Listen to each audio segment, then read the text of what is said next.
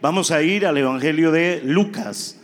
Evangelio de San Lucas capítulo 5, versículo 1 en adelante. Dice así la palabra. Aconteció que estando Jesús junto al lago de Genezaret, el gentío se agolpaba sobre él para oír la palabra de Dios. Y vio dos barcas que estaban cerca de la orilla del lago y los pescadores, habiendo descendido de ellas, lavaban sus redes. Y entrando en una de las aquellas barcas, la cual era de Simón, le rogó que la apartase de tierra un poco y sentándose enseñaba desde la barca a la multitud. Cuando terminó de hablar, dijo a Simón, boga mar adentro y echad vuestras redes para pescar. Respondiendo Simón le dijo, maestro, toda la noche hemos estado trabajando y nada hemos pescado, mas en tu palabra echaré la red. Y habiéndolo hecho, encerraron gran cantidad de peces y su red se rompía. Amén y amén. Coloque la mano en su corazón, dígale conmigo, Señor Jesús, quiero pedirte que hoy tu palabra trascienda en mi vida, que traiga una renovación de mi mente, de mi corazón, quebranta de mi vida el temor, quebranta el fracaso, te pido que tu palabra traiga fe, que tu palabra traiga fuerza y que tu milagro yo lo pueda ver en mi vida.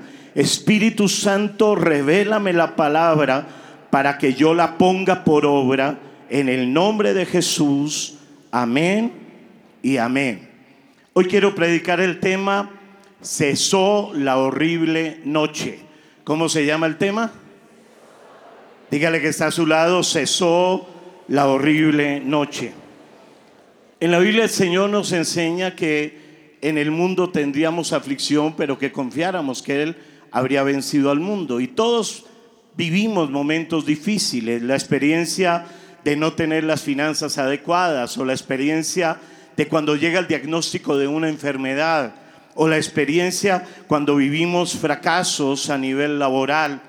Lo que hemos vivido en estos días en Cali y en Bogotá son experiencias en donde uno tiene que aprender a enfrentar porque siente el dolor. Yo veía como David en el momento en que estaba en Ciclar y vinieron aquellos vándalos y lo que hicieron sobre David es que saquearon absolutamente todo lo que ellos tenían y allí como que empieza a haber temor, como que la gente comienza a tener, ¿por qué vivo esas situaciones difíciles? Pero me encantan las situaciones difíciles porque es la oportunidad para que el Señor se mueva y es la oportunidad para ver un milagro en el nombre de Jesús. Lo que estamos viviendo es la oportunidad perfecta para que Dios se mueva en Bogotá, se mueva en Cali y se mueva en Colombia en el nombre de Jesús. ¿Cuántos lo creen? Para Pedro, este texto de Lucas 5 fue su horrible noche. ¿Y por qué fue su horrible noche? Porque él era un pescador experto y no pudo ni siquiera pescar un pez. Pedro sintió el fracaso, sintió el desánimo, sintió que por más que tenía capacidades no podía hacer absolutamente nada. Él tenía que llevar el sustento para su familia, tenía que llevar el sustento para los otros pescadores y no lo podía hacer. Sin embargo, todo cambió y de la misma forma de que el Señor fue al encuentro de Pedro, de la misma manera yo veo al Señor acá en esta mañana que viene a nuestro encuentro.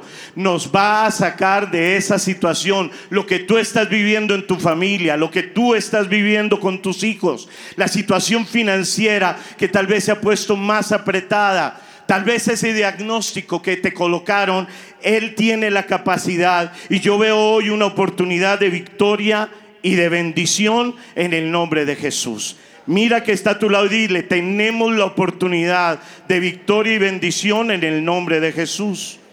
¿Cómo se hace eso? Pedro ha estado toda la noche tratando de pescar, no sucedió nada. Y entonces sale de la barca, toman las redes y las estaban limpiando cuando Jesús apareció. Y dice el versículo 3, y entrando en una de aquellas barcas, la cual era de Simón, le rogó que la apartase de tierra un poco y sentándose enseñaba desde la barca a la multitud. ¿Qué es lo primero que yo veo que necesitamos? Realmente necesitamos que Jesús entre a la barca de nuestras vidas, que Jesús esté en la barca de nuestras vidas. Pedro había lanzado las redes y no había sacado absolutamente nada. Y lo mismo nos sucede, lanzamos las redes, lanzamos las redes para que nuestra familia cambie, lanzamos las redes para solucionar los problemas financieros, lanzamos las redes para sanar nuestras enfermedades y el problema es que lanzamos las redes con una barca vacía.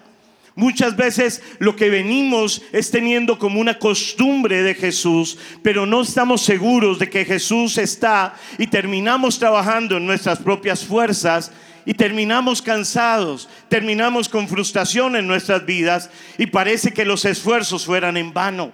La barca vacía representa nuestras vidas y que nuestras vidas necesitamos en ese momento revisar cómo es que está la barca de nuestras vidas. Te hago una pregunta esta mañana, ¿cómo está la barca de tu vida? ¿Cuál es el, estado actual de tu vida? Tal vez es una barca que tiene deudas.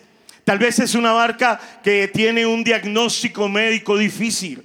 Tal vez sea la barca en donde tu hijo está consumiendo droga, la barca en donde entró la inmoralidad, entró el adulterio dentro de tu hogar.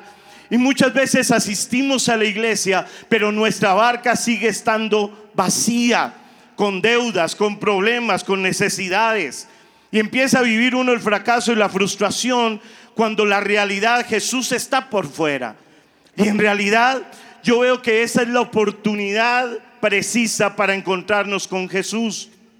Porque cuando viene la noche de angustia en nuestras vidas, también es el tiempo en que Jesús se acerca y va a hacer el milagro. Le sucedió a Pedro, sucedió en la ciudad de Cali, sucede en Bogotá y va a suceder en tu vida en el nombre de Jesús.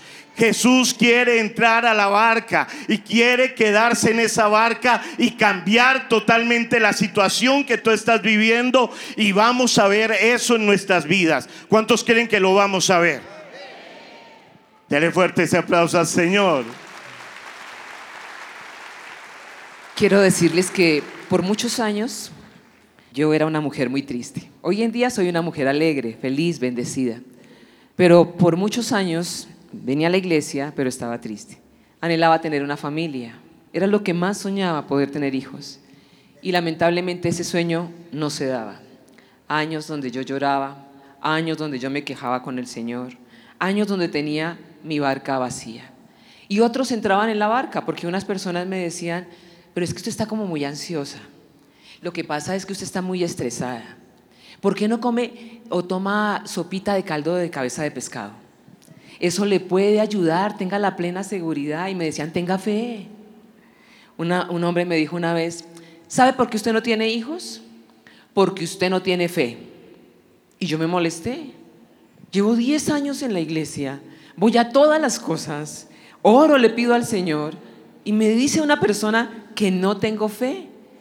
Y la verdad me di cuenta que mi barca estaba vacía, porque los problemas no se pueden solucionar en nuestras fuerzas. Yo iba a todo chequeo médico, hacía lo que me dijeran. Una persona me dijo, ¿por qué no se hace inseminación in vitro? Yo no, lo llegué a pensar, pero no, no es así. Mi barca estaba vacía, tenía que permitir que Dios entrara en mi barca.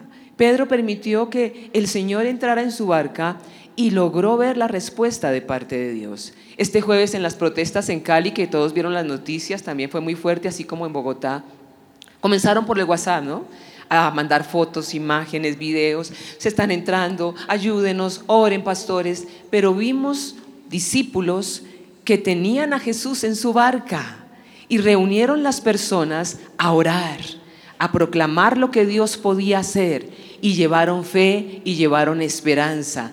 Y eso hizo que las vidas fueran cambiadas. Cuando tú permites que el Señor entre a tu barca, no solamente tú vas a tener bendición, sino que podrás bendecir otras vidas. Mire lo que dice Lucas 5:4. Cuando terminó de hablar, dijo a Simón, boga mar adentro y echad vuestras redes para pescar. Respondiendo Simón le dijo, maestro, toda la noche hemos estado trabajando y nada hemos pescado, mas en tu palabra echaré la red. Hoy quiero decirle de parte del Señor, escuchemos la palabra de Dios. No escuchemos las voces extrañas. Por muchos años mi esposa escuchó las voces extrañas y esas voces extrañas menguan la fe. Esas voces extrañas hacen que tengamos temor, que haya pánico en nuestras vidas, que sintamos como la frustración.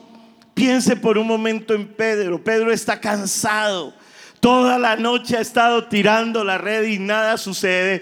Y, sale de la barca y entonces comienza a lavar las redes pensando, voy a cambiar de empleo, esto no sirve, la situación está tan horrible.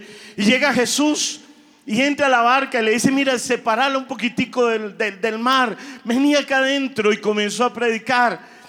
Y Pedro está pensando, ¿cierto? Está diciendo, es difícil, ¿cómo vamos a hacer? Y, si bajan los salarios, y si suben los salarios, y si bajan las pensiones, y si suben las pensiones. Pero empezó a escuchar a Jesús. Y cuando comenzó a escuchar a Jesús, todos esos pensamientos, era un alboroto de pensamientos, comenzaron a bajar. Y comenzó a calmarse. Y comenzó a decir verdad lo que está diciendo Jesús. ¿Verdad que eso es mucho mejor? Y Jesús llevó unas palabras que empezaron a entrar gradualmente en el corazón de Pedro y todo cambió. Porque la palabra tiene poder. Dígale que está a su lado. La palabra tiene poder. Y eso es importante en nosotros. Me encantan las células que estamos haciendo los miércoles con el pastor César. La palabra tiene poder. Y tenemos que impregnar nuestras casas con la palabra. La palabra dice Efesios 6, es poder de Dios, es la espada del Espíritu de Dios. Es un poder que está en nuestras manos, por sí sola tiene poder. Jesús le dice, boga mar adentro y echa la red para pescar. Y esa expresión boga mar adentro iba contra la lógica, porque en el mar de Genezaret es un mar en donde el agua es un poco clara. Entonces es ilógico que de día puedan echar una red y pescar porque los peces no están. Jesús le está diciendo a usted y a mí, dejemos de vivir lógicamente, dejemos de estar escuchando noticias malas. Es que el médico dijo, mire pastor, acá está el diagnóstico, se llama cáncer. Acá está lo que estoy debiendo, son millones, no sé cómo voy a pagar. Yo le digo que la palabra tiene poder para cambiar las circunstancias de su familia. La palabra tiene poder para tomar hoy esa enfermedad y sanarla y quitarla de su cuerpo. La palabra tiene poder para cambiar la situación que hoy está viviendo su familia en el nombre de Cristo Jesús. Pero tenemos que tomar esa palabra, meterla en nuestra mente y en nuestro corazón. Dejemos de estar mirando lo natural en nuestras vidas. Usted me puede decir, una persona me decía, pero pastores, que ahí está el cáncer. Y mostraba los exámenes. Una señora hace 20 días mostraba los exámenes. Decía, pastores, que acá está el cáncer. Y yo le decía, y acá está la palabra, ¿a quién le quieres creer? O le creemos al cáncer y al diagnóstico, o le creemos al que toma el cáncer, lo destruye de nuestras vidas y nos trae sanidad y nos trae libertad. Jesús vino para deshacer las obras del diablo y esas obras van a ser deshechas en el nombre de Cristo Jesús. La semana pasada se hizo los exámenes. Empezó a hacer un trabajo de la palabra todo lo que hablaba la Biblia acerca de sanidad. Empezó a aplicar la sangre. El tercer derramamiento es la sangre del cuerpo llagado de Jesús sobre su vida, colocando sus manitos allí. Señor, la sangre absorbe este cáncer, absorbe el diagnóstico en el nombre de Jesús. Llegó donde el médico, se hizo los exámenes y el médico toma los exámenes y dice, yo no entiendo para qué hacen estas cosas. Usted no tiene nada, señora. Eso fue un mal diagnóstico. Váyase tranquila para su casa. Vuelva dentro de un año. Tomamos nuevos exámenes. Está perfecta. Porque la palabra de Dios cambia las circunstancias en el nombre de Jesús. Yo soñaba tener hijos. Y gracias a la sensibilidad de nuestro pastor César, nos envía a Santiago de Cali como misioneros. La verdad, después de 10 años me acostumbré a que yo no podía tener hijos. Dije, no, pues ¿Será que me tocó? Pero un día, después de cinco años de estar en Cali, haciendo mi devocional como una rutina ya en mi vida. Estaba leyendo la palabra y por turno llegué a Isaías 54. Cuando de pronto, no sé a usted le ha pasado, que lee un texto bíblico y como que salta y es más fuerte y como que está en negrilla y usted dice, ¿esto es para mí? Comencé a leer ese pasaje, regocíjate estéril, la que no da luz. Da voces de júbilo, levanta canción la que nunca estuvo de parto, porque más son los hijos de la desamparada que los de la casada. Y yo sentí que mi corazón se salía del pecho y dije, Señor, esa palabra es para mí. Tú me estás diciendo que yo soy una mujer estéril, pero que esté contenta, que cante. ¿No es como contradictorio? Regocíjate estéril. No, Señor, esto, esto es tuyo, porque yo sentía que era para mí, o sea, como quien dice, ya, usted es estéril, tranquila. Pero seguí leyendo y cuando seguía leyendo me, seguía diciendo el Señor, ensancha el sitio de, de, tu tienda, extiende tus cortinas, refuerza tus estacas, porque te extenderás a la derecha y a la izquierda, y tu descendencia heredará naciones. Y yo, Señor, entonces, ¿qué? ¿En qué quedamos? ¿Voy a ser mamá o no voy a ser mamá?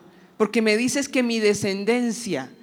Y fue tan fuerte que seguí leyendo y me dice, no temas yo te quitaré la vergüenza de tu juventud, no temas. Y eso marcó mi vida. Yo lloraba cada mes, lloraba. Mi esposo me decía, no llores, mi amor, yo te soy mejor que diez hijos, así como Ana y el Cana, igualito. Y yo lloraba, lloraba. Y hasta que en ese momento dije, Señor, voy a hacer algo atrevido. Si esto es tuyo, tienes que hablarle a mi esposo. Tienes que decirle a él sin que yo le diga absolutamente nada de mi corazón porque la palabra cambia vidas. Estaba viendo el noticiero y habló el presidente de la República. Y el presidente dio una palabra tremenda sobre Colombia, sobre Bogotá. No sé si ustedes lo escucharon. Y él dijo, recordemos lo que dice el profeta Isaías, y se lo quiero leer. Isaías 40, verso 10 en adelante. Así que no temas, porque yo estoy contigo. No te angusties, porque yo soy tu Dios. Te fortaleceré y te ayudaré te sostendré con mi diestra victoriosa. Todos los que se enardecen contra ti sin duda serán avergonzados y humillados. Los que se te oponen serán como nada, como si no existieran. Aunque busques a tus enemigos, no los encontrarás. Los que te hacen la guerra serán como nada, como si no existieran. Porque yo soy el Señor tu Dios, que te sostiene tu mano derecha. Yo soy quien te dice, no temas, yo te ayudaré salió de la boca de nuestro presidente. Eso significa que hay un decreto para Colombia. Eso significa que Colombia tendrá la paz que necesita. Eso significa que Bogotá, Bogotá donde estamos, Cali, nuestra tierra, será cambiada por la palabra de Dios, porque lo dijo una autoridad sobre nuestro territorio. ¿Lo podemos creer? no puedes perder la expectativa de la palabra. Porque a veces llega la palabra y uno como que está ahí, ay, ay sí, ay chévere. No, usted tiene que tomar la palabra, la expectativa, tomarle y decir, nada, el cáncer no estará en mi cuerpo. Nada, los violentos no van a tener a Bogotá, los vándalos no van a tener a Cali, en el nombre de Jesús, porque hay una palabra que me sostiene y esa palabra se cumplirá en el nombre de Cristo Jesús. Amén. Pero no puede uno perder la expectativa. No se puede volver de esos cristianos de que, ay, pero es que mire lo que está sucediendo. Ay, pero es que el muchacho llegó drogado esta mañana, pastor, es tan duro, tan duro. Duro es vivir sin la palabra. Yo llegaba borracho, en mis borracheras llegaba a 3, 4 de la mañana tirado en el piso. Y mi mamá llegaba y me veía tirado en el piso. Decía, ay, tan lindo como está adorando al Señor. Ay, tú me prometiste, Señor, que Él te serviría. Ay, míralo como te está adorando. Y de pronto me levantaba así y decía, nunca, ay, qué boca tan hermosa como adora al Señor. Ella tenía la expectativa viva de la palabra. Y gracias al Señor ha visto cumplimiento de la palabra. No perdas la expectativa. Toma la palabra, toma las promesas que Dios te ha dado. Él no se olvida. Dios no tiene un anaquel donde dice, las promesas de Jorge por allá las tengo guardadas. Ay, las promesas de Pedro allá las tengo archivadas. Él tiene frente a él las promesas y está esperando que tú las tomes y las conquistes en el nombre de Cristo Jesús. Amén. Un día yo estaba leyendo la palabra. Mi esposa, como dice, lloraba. Y un día me dice, mi amor, ¿y qué pasa si, si adoptamos? Yo le dije, nunca. Yo seré como Abraham y tú serás mi Sara. Casi nada, ¿no? nunca. Dios me va a dar un hijo, pero por este pechito. Por este estomaguito. Por este estomaguito. Y en Romanos 8:15 me dijo un día, pues no habéis recibido el espíritu de esclavitud para estar otra vez en temor, sino que habéis recibido el espíritu de adopción por el cual clamamos, Abba Padre. Y yo miraba un momento cuáles eran mis temores. El temor del machismo. Tenía muchos temores metidos dentro de mí, de la paternidad. Si sería buen padre o no, si los hijos que, vendrían estarían bien o no, muchos temores metidos. Y él empieza a decirme, no temas más, porque yo te adopté. Y que esa palabra como que hizo boom en mi vida. Y yo fui adoptado por Dios. Fui recibido en adopción y Él no hace diferencia entre un judío y mi vida. Soy igualito, me ama tanto como un judío. Soy igual de hijo que un judío. Señor, eso es tremendo. Y puedo decirte, papito, y algo se despertó en mi corazón. Me puse a llorar y fui donde mi esposa llorando y le dijo, mi amor, ¿todavía quieres lo de la adopción? Y mi esposa se atacó a, llorar. Porque cuando tú haces una oración y Dios te da una palabra, esa palabra se cumple era la respuesta a la oración de mi esposa y comenzamos un proceso precioso de la mano de Dios. Ante el, ICBF, comenzamos todo un proceso que supuestamente duraba unos cuantos meses o un año. Al poco tiempo nos dicen dentro del proceso, nos, llaman y nos dicen, ¿saben qué? Ustedes están listos, quedas embarazada. ¿Y yo qué? ¿Estás embarazada? Y yo, ¿estoy embarazada? ¿De verdad? ¡Ay, qué felicidad! Estoy embarazada. Mi amor, estoy embarazada. Salí y le decía a todo el mundo, estoy embarazada. Esperen. Y yo, ¿y qué espero? Pues nueve meses. ¿Un embarazo no dura nueve meses? En el ICF nos dijeron, ya quedó embarazada, ahora son nueve meses. Nueve meses, sí, porque un embarazo, ¿cuánto dura? Nueve meses. Así es que, bueno, esperemos nueve meses. Pero a los la semanita nos llama una, la directora regional y dice, vean, hay un niño y ese es su hijo, ese es el de ustedes, pero no viene solo, viene con una hermanita. Y Carlos dijo, déjeme orar. Y llamó al pastor Castellanos. Y el pastor le dice, mire, mire, sí, pero, pero déjeme orar, sí. Déjeme orar, déjeme ver qué dice Dios. Yo no quería moverme sin la dirección de Dios, ¿me entiende? Y claro, yo empiezo a orar y, todo lo consultamos con nuestros pastores. Entonces llamé al pastor y dije, pastor, usted sabe lo del proceso y qué. Nos acaban de llamar que, que, que está el niño, lo que hemos pedido tal cual, un niño, pero viene acompañada de una niña, su hermanita. ¿Qué hacemos? Digo, ¿cómo que qué hacemos, hermano? Hágale. Ese es el Señor. Digo, espere un momentico. Y ahí estaba la pastora Claudia. Y el pastor le dice, Claudia, ¿tú qué opinas? ¿Cómo que qué opino? Claro, esa es la bendición. Y es doble bendición en el nombre de Jesús. Así es que nos pidieron un álbum de fotos. Papá, mamá, familia, tíos, abuelos. Bueno, mandamos el álbum de fotos. Se supone que nos dijeron esperen unas semanas. Pero como a los dos días, llama la directora y dice, ¿saben qué? Yo no sé qué tienen ustedes, pero yo no me puedo perder esta entrega. Mañana es la entrega. ¿Mañana? ¿Y qué? ¿Qué hay que hacer? Pues mañana usted va a dar a luz. Yo voy a dar a luz. ¿Y qué? Y dice, pues compren ropa. ¿Ropa? ¿Y qué? Ropa sí, para, pero ¿para qué edades? Pues el niño tiene tres años y medio, la niña tiene año y medio. Compren la ropa. pero cuánto calza, cuánto mide, qué se le compra, yo no soy mamá, ¿qué compro? Y en Cali ahora en los almacenes tarde, a las 11 de la mañana nos citaron, a las 8 y media estábamos frente a un almacén de ropa. Esa noche no dormimos organizando todas las cosas. Estábamos allí, apenas abrieron, señorita, por favor, denos ropa para un niño de tres años y medio, para una niña de un año y medio, zapaticos, ¿para quién? Para mis hijos, por favor. ¿Y cuánto calza? No sé, por favor, ayúdeme. Ayúdeme, no sé, por favor, véndanos la ropa rápido. Llegamos con ropa, con juguetes al Instituto Colombiano de Bienestar Familiar. Era una casa, una casona vieja, de esas coloniales, con patio central. Y cuando dicen, bueno, sigan a la sala de parto. Un cuartico de tres por tres con los regalos y la mano así, ¿no? Temblando, emocionados. ¿Y quiénes nos acompañaron? Nuestros doce. Toda la familia aquí en Bogotá y los dos estaban allá, pidieron permiso, todos allá estaban en primera fila.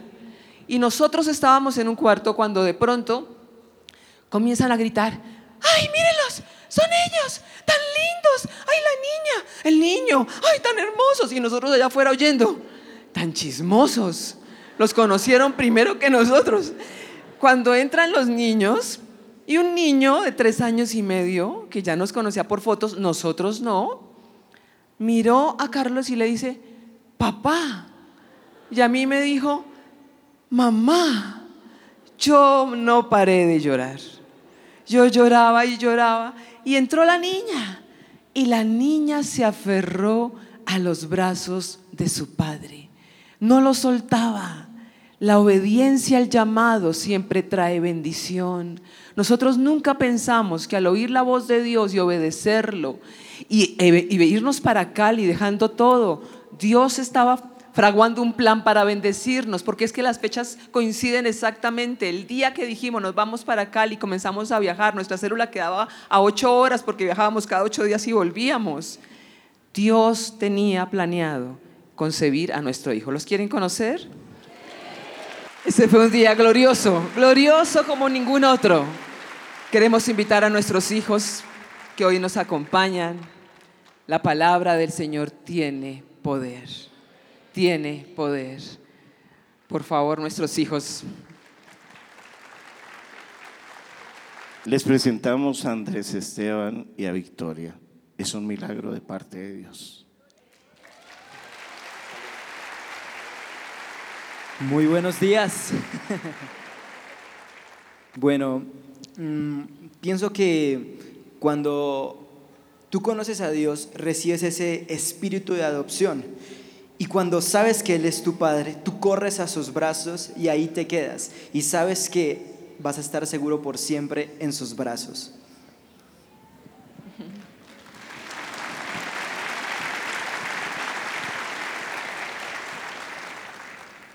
Mi hija se llama Victoria. Estábamos orando por un hijo y Dios nos dio dos. Y cuando ella llegó, no hemos pensado en el nombre de ella. Habíamos planeado un hijo, pero como Dios nos da doble, más de lo que nosotros llegamos a pensar o imaginar, el nombre de ella es Victoria y es una adoradora. El Señor ha hecho cosas grandes a través de su vida. Y hoy queremos orar por todos los que están pidiendo un milagro. Cesó la horrible noche. Dios me bendijo más de lo que yo esperaba. Para mi esposo cesó la horrible noche. Para ellos cesó la horrible noche. La gente dice, pero es que ellos son muy bendecidos. No, los bendecidos fuimos nosotros. Porque Dios sanó nuestros corazones. Vamos a orar.